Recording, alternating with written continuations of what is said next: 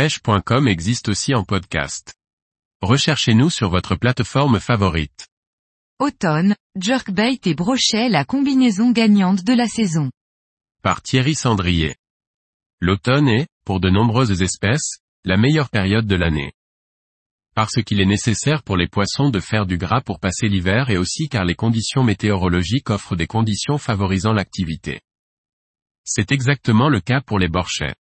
L'automne, comme le printemps, sont les périodes reines pour la pêche du brochet.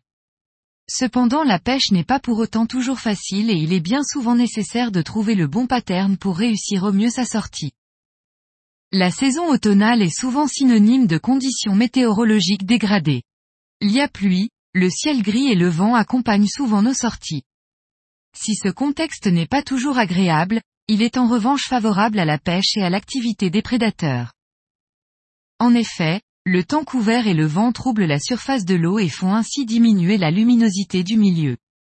En plus, ils génèrent un bruit ambiant en raison des vagues et du ressac sur les bordures. Enfin la mise en suspension de particules, incite les proies à se nourrir et les brochets suivent tout logiquement. Dans ce contexte, les proies sont exposées et les prédateurs peuvent chasser en étant le plus discret possible, car moins visibles et audibles.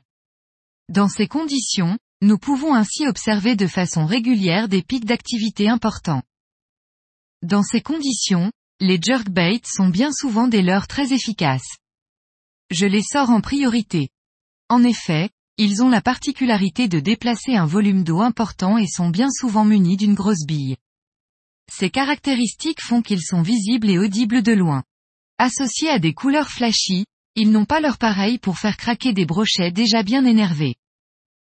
Par ailleurs, un gros volume d'eau déplacé et un son grave sont pour les prédateurs le synonyme d'une grosse proie et tout particulièrement à cette période c'est exactement ce qu'ils recherchent parce que les alevins de l'année ont évidemment déjà bien grossi, mais surtout parce que cela leur permet un apport énergétique important en une seule capture.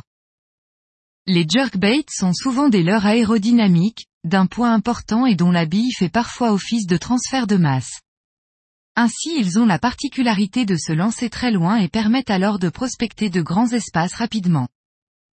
Lorsque l'on pêche au jerkbait, si l'animation de base consiste à réaliser une succession de jerks pour faire nager son leurre de droite à gauche, il est cependant important de réaliser des pauses, car c'est bien souvent à cet instant précis que le brochet décide de placer son attaque. Lors d'une sortie, il convient donc de trouver le bon rythme, la fréquence et la durée des pauses. C'est ce paramètre qui transformera une sortie banale en un moment exceptionnel.